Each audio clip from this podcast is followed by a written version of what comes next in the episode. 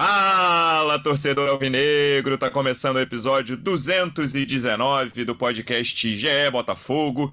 Eu sou o Luciano Melo depois de mais uma vitória fora de casa, o Botafogo está vivo. Faltam só duas rodadas e o Botafogo tem uma chance considerável de ganhar uma vaga na próxima Libertadores.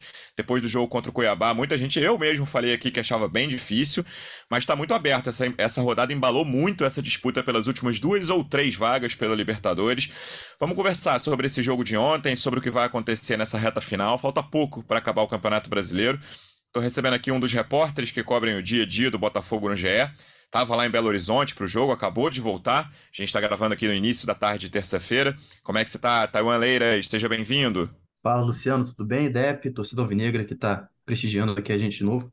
É, o que eu vi de rede, em rede social de torcedor querendo transferir o próximo jogo do Newton Santos para outro lugar é brincadeira, claro que uma piada, porque o Botafogo fora de casa nesse Campeonato Brasileiro é uma coisa impressionante. E agora a torcida vai ficar, claro, na expectativa para que a despedida do Newton Santos nessa temporada, né, seja diferente do que foi a regra do Botafogo no campeonato até aqui, que seja com uma vitória, para conseguir continuar vivo, né, nessa briga pela vaga na Libertadores. Dois pontos só é muito possível, depende de outros resultados, mas o Botafogo precisa fazer a parte dele primeiro.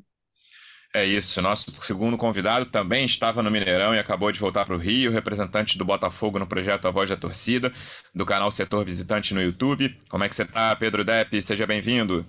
Fala aí, Luciano. Fala, Thay, torcedor alvinegro, né? Tô muito feliz com mais uma vitória fora de casa, né? O Botafogo não ganhava né, no Mineirão, se não me engano, desde 2016, né? Aquela vitória contra o Cruzeiro, né? Com o Canales e o Camilo marcaram os gols da nossa vitória. E assim, essa reta final do campeonato tá me enlouquecendo, né? Porque eu já tinha colocado na cabeça que era sul-americana, que não, a Libertadores ficava para o ano que vem, quando o time tivesse mais forte, com mais tempo de treinamento. E a gente vê nessa reta final aí agora dois jogos, se a gente ganhar os dois, acho que tem uma chance enorme, né, da gente conseguir uma classificação no primeiro ano de SAF, né? Então, assim, vamos, vamos jogo a jogo Espero que essa partida contra o Santos, que o Botafogo, nesse momento que a gente está gravando o podcast, ainda não divulgou, nem venda de ingressos, nem nada. Vai ser o Newton Santos, não vai ser? Podia ser em Londres, né? A gente podia jogar esse jogo em Londres. Vou rápido. A passagem ia ficar um pouquinho cara demais, mas tudo bem, a gente vai lá, Campeonato Brasileiro, a gente faz o sacrifício. É isso, tá. E você que estava lá também, o, o Depp tem a, a experiência de quem estava na arquibancada, você estava acompanhando o jogo na tribuna de imprensa. Com, no intervalo, e até tipo uns 20, 25, né? Lembrando que o primeiro gol saiu aos 30, era Cara, quase não vai ser um cenário de terra arrasada, porque mesmo se o Botafogo não chegar na Libertadores, é um ano que cumpriu as expectativas e promessas que a gente tanto comentou aqui ao longo da temporada. Mas era um cenário muito feio que estava se desenhando ali, né? Um jogo muito decepcionante para a torcida. O Botafogo fez um primeiro tempo horroroso, assim, de todos os tempos que o Botafogo jogou nesse campeonato, tá entre o top 5, no caso é top 5 de baixo, né? Os piores cinco tempos ali, com certeza esse primeiro de ontem. A coisa começa a melhorar, mas ainda com 20, 25, 20 minutos do segundo tempo, eu lembro de mandar uma mensagem no grupo falando, cara, melhorou um pouquinho, mas continua muito ruim. E o, Galo não conseguiu fazer o gol dele, teve várias chances, a, mais clara deles ali do Keno, fora o gol anulado ali que estava impedido, né? Tá, as linhas tá lá, o Cuca chorou, reclamou, mas está lá. Enfim, é, impedimento, eu não vou ficar discutindo com isso. Então eu considero a chance mais clara a do Keno, que a bola bate na trave e volta no Lucas Perry teve mais, teve mais chances. O Galo teve várias chances. Não chegou a ser um caminhão, mas teve pelo menos quatro ou cinco boas chances ali até o Botafogo encaixar um contra-ataque.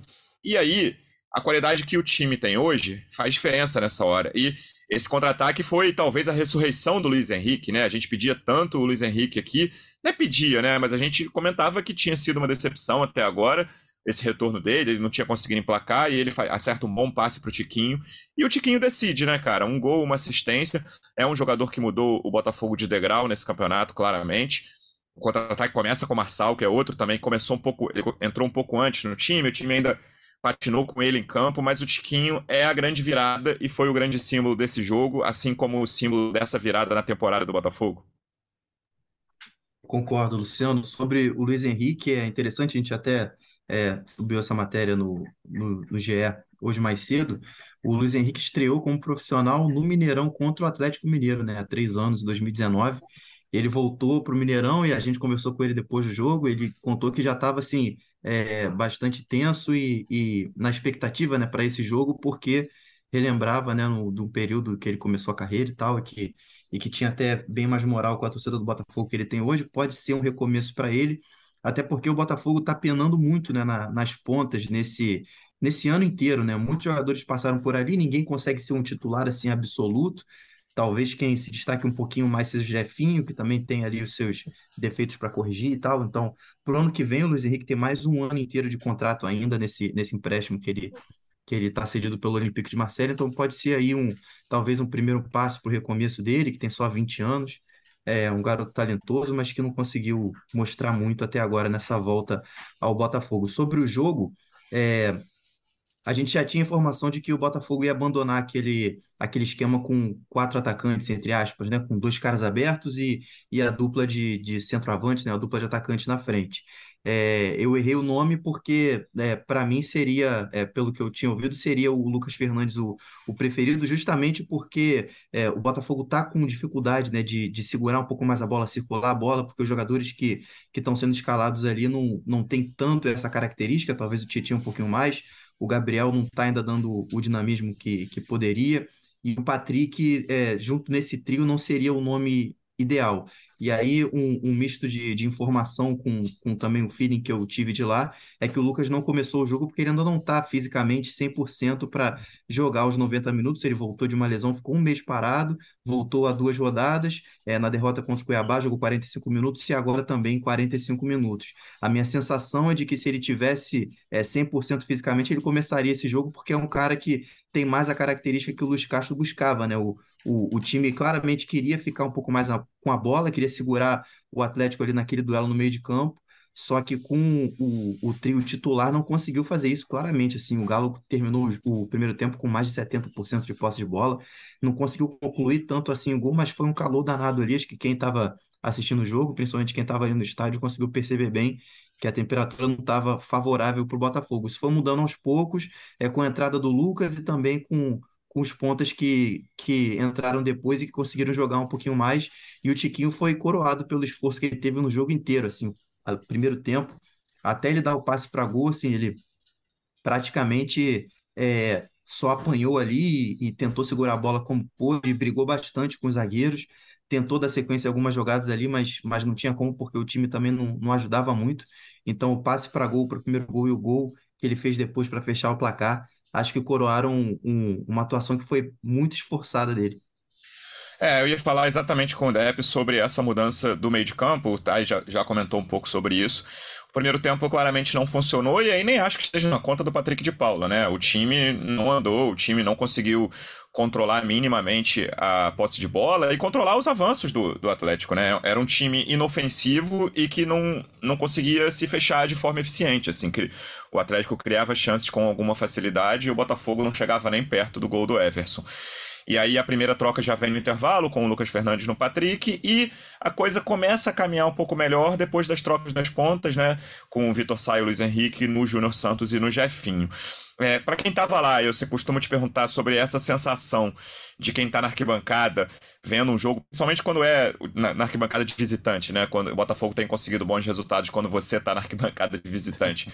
Qual foi a sensação ali de um primeiro tempo? Como é que eram as conversas no intervalo? Que eu costumo dizer que aqui já falei em outros episódios que existem poucos lugares mais insalubres do que o intervalo de um jogo quando você está perdendo no estádio, né? E não era o caso, o Botafogo não estava perdendo, mas o Botafogo estava jogando muito mal, que as pessoas falam as maiores barbaridades no intervalo de um jogo quando o time está mal ou está perdendo. Como é que foi essa sensação do intervalo e essa virada de chave do segundo tempo com a vitória com grande participação do Tiquinho? Eu vou começar falando pelo início, né? Quando saiu a escalação, já falei aqui para vocês que a torcida me enxerga um pouco como uma espécie de saque, né? É, e aí vem aquelas reclamações todas, aí já me pararam quando eu estava subindo ali no, no túnel, né, para chegar na arquibancada. Falou: você viu a escalação? Eu falei: não, quem ele colocou? Ele colocou o Patrick de Paula. E o pessoal ficou chiando e falou assim: pô, por que, que ele botou o Patrick de Paula agora nesse jogo como titular? E no último fez as cinco substituições, colocou Jacob Montes, colocou um monte de cara que, enfim, não, não vinha rendendo e o Patrick vinha de dois ou três bons jogos. Né, e ficou essa, essa coisa no ar, assim, pô, o Luiz Castro realmente tem, né? É, às vezes ele surpreende, coloca um jogador que ninguém espera, e, e aconteceu isso com o Patrick. É, o primeiro tempo foi muito ruim, né? É, assim, acho que foi é, consenso geral de que o Botafogo fez uma das piores atuações. Assim, lembrou um pouco aquele segundo tempo contra o Cuiabá, só que ontem não era o Cuiabá, era o Atlético Mineiro. E é difícil jogar contra o Atlético Mineiro no Mineirão. né? Ali, assim, é, acho que tinha uns 30 mil pessoas, mas a acústica lá é, ela é bem melhor do, do, que, por exemplo, a nossa lá no Newton Santos. Então, assim, a torcida do Atlético cantando, parece que o cara tá aqui do teu lado mesmo, gritando do lado da Sorelha. Então, assim, é um campo que é difícil. Eu entendo, assim, o Botafogo ter dificuldades, apesar da má fase do Galo, né? Mas não, não é um adversário qualquer. E, assim, é aquele jogo, ao, ao longo do, do tempo que ia passando, ficou com a cara do Botafogo, né? Aqueles lances que o Atlético Mineiro Botafogo perdia, fora de casa em 2022, né? é, né? Essa, essa cara. Pois é, aí aqueles lances, o Atlético chegava, chegava, aí a bola não entrava de jeito nenhum. Aí sabe quando você vira pro lado? Eu tava falando com o Davidovich, meu amigo, eu falei, Davidovich, essa bola aí o Galo pode ficar jogando cinco horas que não vai entrar de jeito nenhum. Tem vezes que você vê o jogo assim e realmente não tem como. Né? Assim como o Botafogo fez vários jogos no primeiro turno, você, se o Botafogo ficasse jogando mais seis horas, também ia marcar Isso. nenhum gol. Né? Então, a, a, o pessoal foi confiante para o intervalo, por incrível que pareça. Tinha um amigo, um outro amigo da, da torcida Fogoró, né? Ele chegou para mim e falou: vai ser 2 a 0 Aí eu olhei para ele, até que eu botei no meu, nas minhas redes sociais, né? Para depois não dizer que era mentira, eu botei no intervalo. Eu falei, é sério, vai fazer 2 a 0 Tá muito confiante assim? Ele falou, esquece, esse jogo tá a cara do Botafogo visitante, é, Botafogo de visitante e regatas. Sim. E, cara, a, a, coisa foi se desenhando, principalmente depois daquele lance do Keno, né? Que ele perdeu ali cara a cara com, com o goleiro. E as coisas acabaram acontecendo, porque eu acho que a gente hoje, como você até falou, né, no início, hoje a gente tem jogadores de qualidade, né, que podem desequilibrar num, num contra-ataque, né, o Tiquinho que não estava fazendo uma excelente partida, mas é artilheiro, é matador, ele chega ali na área, ele sabe o que ele tem que fazer, né, deu um passe para um gol muito bonito do Vitor Sá. A jogada foi muito bem que... construída, a finalização foi muito boa. É, aquela chapada ali é difícil, não é qualquer um não. Né? Imagina se fosse o Pimpão pegando aqui aquela bola ali, pô, com todo respeito ao Pimpão, lógico. Mas assim, é, você vê que tem jogadores né, com, com, com, de um outro nível. Né? E eu acho que o Tiquinho realmente é essa estrela aí da companhia.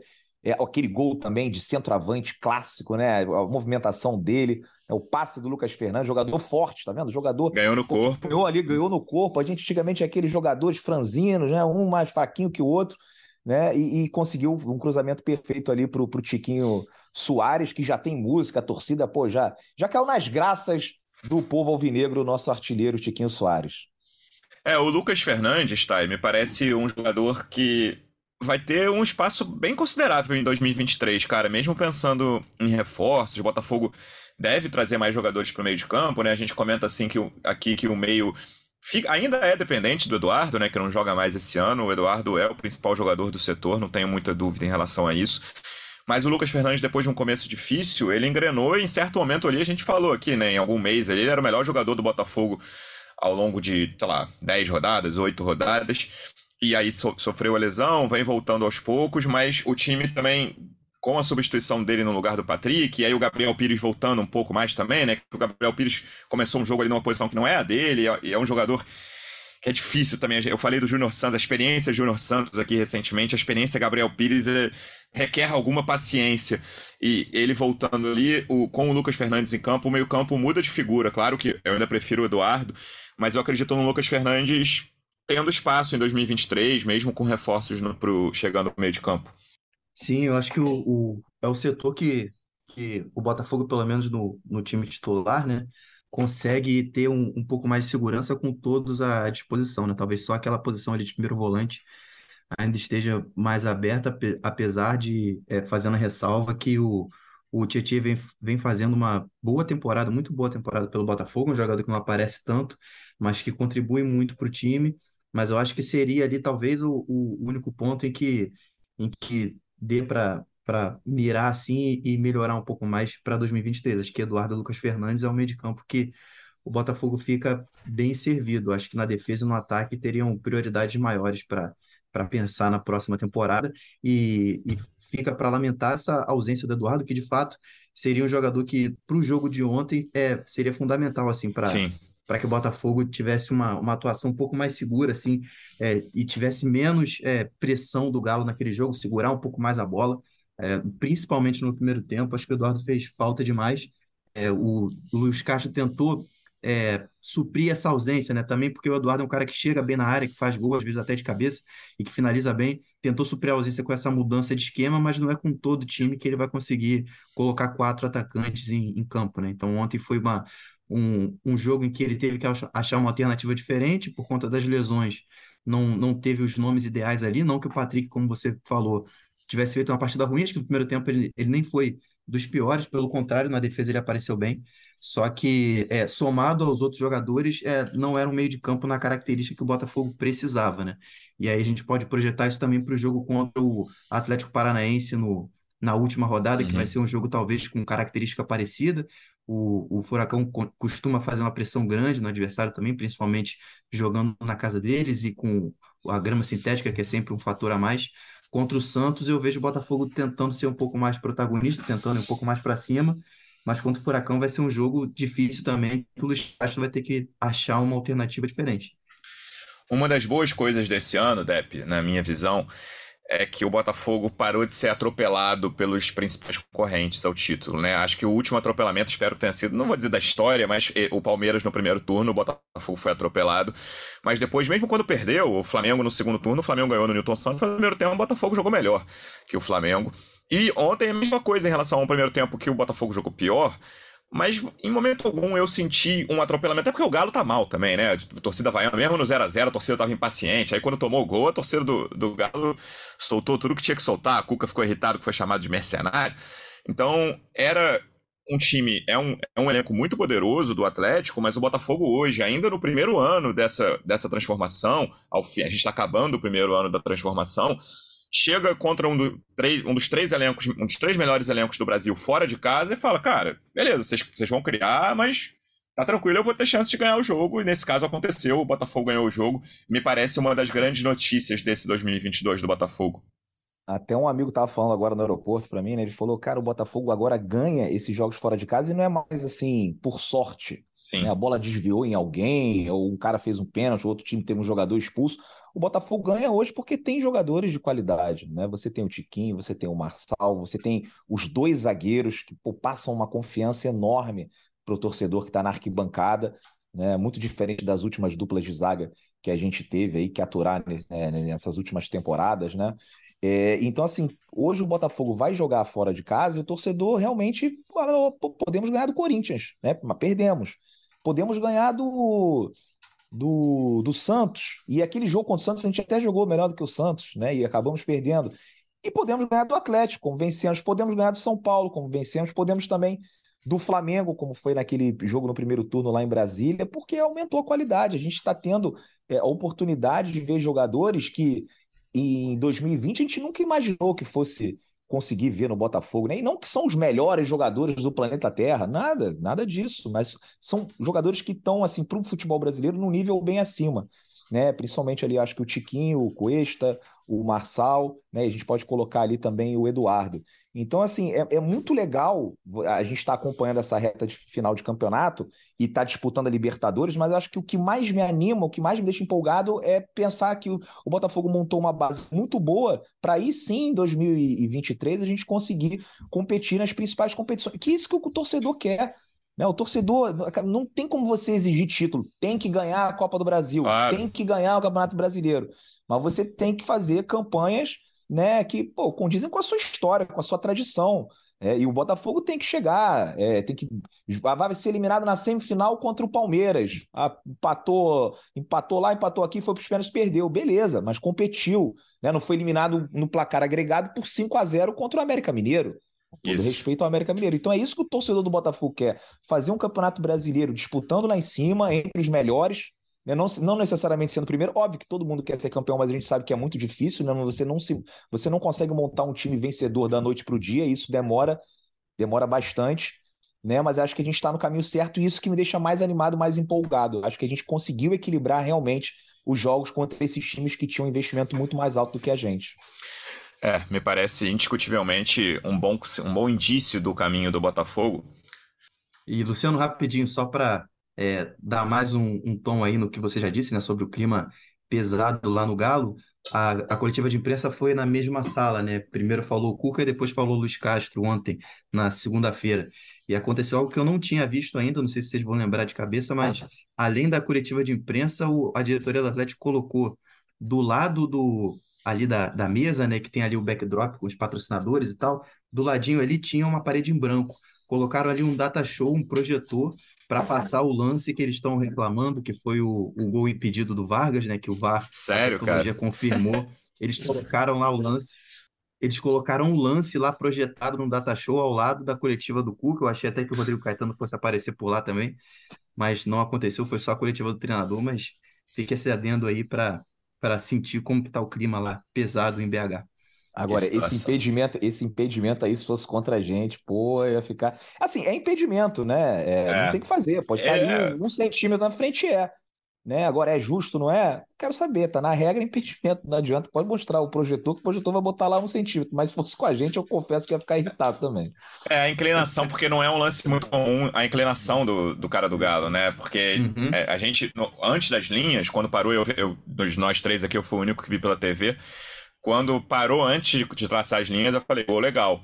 Mas aí a inclinação do cara acaba fazendo a diferença para estar tá um pouquinho à frente mesmo. Uma, um cara que eu queria citar era, era o Lucas Perry, tá? E foi o cara que entrou ali, é, segundo jogo dele, né? Já tinha estreado, mas uhum. não esperava jogar essa partida, né? O Gatito sai logo ali em uma das chances que o Galo criou, até com 16, 17 do primeiro tempo o Gatito se machuca, machuca o ombro, tá fora dos dois últimos jogos, né? O, o Lucas Perry Sim. vai jogar. E, cara, achei que ele teve uma atuação segura, não teve grandes questões, não, o Lucas Perry, mas viralizou pela reposição, tipo, estilo vôlei, né? Mó galera compartilhando o vídeo da, da reposição dele. Sim, é, é, foi muito importante essa boa atuação do Lucas Perry, eu achei. Ele, ele fez pelo menos duas defesas é, muito importantes ali, a, a maior delas no, no, lance que você já comentou, é cara a cara com o Keno, que ele resvala na bola. Então foi, foi interessante de ver porque ele respondeu bem ali entrando na fogueira, né, numa pressão danada, jogando contra o Galo fora de casa e não estava preparado para jogar, não estava preparado para ser titular, né? É, vai ser importantíssimo justamente porque foi confirmado, né, que essa luxação no, no ombro esquerdo do Gatito vai tirá-lo dessa semana final aí de Brasileirão. Tem jogo quinta-feira, depois domingo, então é um prazo muito curto para para recuperar o jogador, não vai, não vai ser possível, ele só volta em 2023. E o Botafogo, pelo menos, fica com essa é, boa impressão né, de segurança, porque teve um, um, goleiro que, que já respondeu bem de imediato e que vai ter que manter esse nível aí para as duas rodadas finais. E agora em casa, Dep, depois de tantas vitórias fora, a torcida ontem, né? De brincadeira. O falando... tava indo tão bem, Luciano. falar de jogo em casa, a gente falando da vitória, falando pô, do Lucas Perry, pô, vai falar de jogo em casa, Newton Santos. Tem, e não tem Marçal, né? O Marçal é um. Marçal, assim, ele é muito Marçal, acima. toma os cartões meio Não, eu, eu, ia falar exata... eu ia falar exatamente. E nem isso. o Vitor Sá. É, ele é muito acima, da, muito acima da média do, dos laterais esquerdos que atuam no Brasil. Mas ele joga um tom acima, assim, de pilha, né? De, até de criar zumba com os adversários e tal. Ele joga num tom acima. Se puder consertar isso em 23, eu acho que vai ajudar, porque é um jogador que faz muita falta ao Botafogo. Já tomou cartão até por jogar bola em drone, né? Já teve isso esse ano do Marçal. Então, quinta-feira ele é um desfalque importante. Tem o Vitor Sá também, que ontem começou no banco. 8 horas da noite, Newton Santos o que você espera de público primeiro, Depp? Depois, o que você espera do jogo? 20 mil, 25? A, a primeira, assim, a gente está gravando esse podcast, é terça-feira, 1h50, né? Assim, eu não sei onde é que vai ser o jogo. O Botafogo ainda não colocou os ingressos à venda. Eu nunca vi isso na minha vida. O jogo é quinta-feira e ainda não tem nada, nenhum posicionamento, absolutamente nada. E aí, os torcedores ficam falando que tá tendo uma montagem de um palco lá, de uma fanfest, aí começa a correr boato, que vai jogar em Volta Redonda, que vai jogar não sei aonde, que vai jogar no Maracanã, que vai jogar, e ficam criando várias teorias, mas a realidade é que, nesse momento, eu, torcedor e sócio do Botafogo, não sei onde meu time vai jogar e nem tenho a possibilidade de comprar o ingresso. Então, acho que é, projetando um, um Newton Santos lotado com 25, 30 mil pessoas, 35 mil pessoas, acho difícil, porque até agora você não colocou é, nada para vender, né? Você nem divulgou e fica essa, correndo esses boatos pela torcida. Então, assim, é, eu acreditaria que se tivesse sido feito tudo direitinho, já tivesse, tivesse sido vendido desde o final de semana, né, para os sócios e que hoje a, a, abrisse para o público geral, a gente poderia colocar umas 25 mil pessoas. Acho que depois desse jogo contra o Atlético Mineiro empolgou a galera, né? Essa, e, e realmente essa possibilidade de Libertadores agora ela é real. E a gente tem que lutar até o final para conseguir essa vaga. E, pô, e eu queria até passar aqui um recado, uma mensagem para o torcedor, né? Assim, pô, meu amigo, não existe esse negócio de pé quente, pé frio, nem nada. O fato de você estar ou não no estádio não vai interferir nada no que acontece lá dentro. Só vai melhorar, né? Porque você vai passar a sua energia, você vai passar o seu apoio. Quanto mais pessoas estiverem lá dentro do estádio, o Botafogo tem mais chances de ganhar. né? Então não fica nessa, ah, eu não vou no Newton Santos porque eu fui da última vez e perdeu, né? Vá. Quem tiver a possibilidade, vá. Agora, a minha reclamação aqui é cornetinha, né? É com o Botafogo, que, pô, terça-feira, quase duas horas da tarde, até o momento ainda não divulgou o serviço para esse jogo contra o Santos. Tá, e o que você imagina de escalação para essa partida? Tem a, a, mudança óbvia na lateral esquerda, mas acho que a minha maior curiosidade é até no meio-campo e aí nesse setor ofensivo também. Mas como é que você imagina o Luiz Castro escalando o time na quinta? Eu não imagino é, a volta do, do esquema ali com quatro atacantes, né? Ou com dois atacantes enfiados e, e dois mais abertos, porque justamente porque o Vitor Sá tá, tá suspenso, né? E eu não vejo o Luiz Castro colocando, por exemplo, o Luiz Henrique já de, de imediato para iniciar uma partida, ainda mais uma partida é, tão importante assim. O Botafogo vai pressionado porque é, tem a chance é, muito real de, de conseguir uma vaga na Libertadores, pode entrar no G8 já na próxima rodada e vai jogar em casa, o que para o Botafogo nessa temporada está sendo um motivo a mais de, de preocupação, né? Digamos, ao invés de, de, de, de um alento, né? Então, eu acho que ele vai continuar com, com esse esquema de, de três jogadores no meio de campo e eu fico na, na expectativa do, da condição do Lucas Fernandes, se ele já vai ter condições ou não de iniciar a partida. São três jogos em uma semana, né? Segunda-feira, quinta-feira e domingo, então vai ser pesado para todo mundo, ainda mais para ele que está voltando recentemente de lesão. Eu acho que ele mantém o, o, esquema com, com três jogadores no meio de campo e três jogadores no ataque, mas fica essa dúvida aí, a gente vai tentar sanar até quinta-feira de quem vai jogar aí nesse trio de meio de campo. Pedro Depp, você é Luiz Castro por um dia, qual é a sua escalação na quinta-feira? Não, eu, eu colocaria só o Lucas Fernandes, né? Se tivesse, é, se, se tivesse 100%, né? Puder atuar sem nenhuma limitação, eu colocaria só o Lucas Fernandes no lugar do Patrick de Paula, ia com, com o Tietê, o Gabriel e também o, o, o Lucas, né? Então, assim, não, acho que nas pontas eu deixaria, tá, não acho um absurdo não colocar também o Luiz Henrique, tá, de repente tá, até tá merecendo aí uma vaga no lugar do Júnior Santos, né? Tem entrado bem aí nesses últimos jogos. E o Júnior Santos é aquela coisa, né? Meio malucão, não desgosto dele não, mas assim, eu acho que o Luiz Henrique tem mais potencial, é, é, é mais jogador do que o, do que o Júnior, é, e talvez possa ser o momento dele agora, né, de entrar com uma partida como titular, mas não sei se o Castro vai mudar não, eu acho que vai ser o mesmo time com o Lucas no lugar do Patrick. Eu e tinha na lateral falado... esquerda é Hugo, né? Não tem tantas opções, tantas opções assim, né, na, na lateral esquerda. Nenhum dos dois tem ficado nem no banco aí na, nos últimos jogos, nas últimas rodadas, então não estão com tanta moral, não. É, é, teve um momento da temporada que o DG estava na frente até do Hugo, mas eu, eu, eu acho, por enquanto, a gente vai tentar a informação ainda, mas eu acho que ele vai de Hugo. É. Uma, só um último tópico eu nem ia falar, mas você falou do, do Luiz Henrique. Em certo momento aqui, umas duas ou três rodadas, eu falei que uma um dos objetivos do Botafogo nessa reta final seria recuperar o Patrick de Paula, que são, são as duas grandes questões desse ano de transformação, individualmente falando, né? O Patrick e o Luiz Henrique. E esse é um. O Luiz Henrique, eu, eu até falei quando ele foi contratado, que eu não acredito muito nele no alto nível a ponto de, de, de, Botafogo gastar o dinheiro que precisa gastar em julho, mas eu tenho curiosidade, tá, de como o, o clube vai tratá-lo em janeiro, tendo essa, tendo essa questão de que para ficar com ele no segundo semestre de 23 precisa desembolsar uma grana forte, como ele vai ser tratado, como ele vai jogar, Campeonato Carioca, qual vai ser o tratamento dado ao Luiz Henrique nesse primeiro semestre? É, na, na época da, da contratação, a gente conversando com algumas pessoas no clube e e já tratavam assim a, a chegada do, do Luiz Henrique como uma compra de fato, assim, já é, até pela expectativa de que ele fosse render muito bem, né, já colocavam é, é na verdade essa essa essas metas, né, que deveriam ser batidas como praticamente uma certeza. Essa certeza foi é, se esvaindo, né, ao longo da temporada, é porque o, o, o jogador não conseguiu corresponder e tal, mas é, a gente, eh, eu pelo menos não ouvi lá dentro é, uma, uma orientação ou uma tendência de que ele não jogue para não bater as metas. Eu acho que, que o Botafogo já conta com, ou então já tem no planejamento que esse investimento será feito a depender do, do rendimento do próprio Luiz. Eu acho que a questão da grana não vai ser um, um, um indicador ou não espero que a questão da grana seja um indicador de que ele vai jogar ou não, e sim o rendimento dele. Até agora ele não, não, não tinha mostrado o suficiente para ganhar mais minutos em campo. é, jogou muito pouco. É, antes, do, antes de voltar a ganhar chances agora com o Luiz Castro nessas últimas rodadas, ele não tinha nem feito três jogos inteiros, assim, já tinha feito entrado em mais de oito, mas a minutagem não davam três jogos inteiros.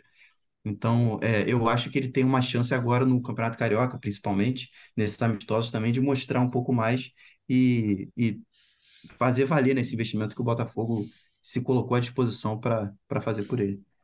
É isso. Voltaremos na sexta, então, depois desse importante jogo contra o Santos, quinta-feira. Quem sabe com a volta das vitórias ao Newton Santos e o Botafogo entrando ou colando no G8 para conseguir essa vaguinha na Libertadores aí na reta final desse Brasileirão. Thay, obrigado mais uma vez pela presença e até a próxima. Valeu, Luciano. Valeu, Dep. Valeu, torcedor alvinegro. Essa semana ainda a gente está de volta. Valeu, Dep. Obrigado mais uma vez pela presença e até sexta. Valeu, obrigado vocês aí. Um grande abraço para todo mundo. Tamo junto. Torcedor Alvinegro, obrigado mais uma vez pela audiência. Até a próxima. Um abraço. Partiu, louco, Abreu! Bateu! Gol! Sabe de quem? Do Botafogo! Do Alvinegro, do Glorioso. É o GE Botafogo.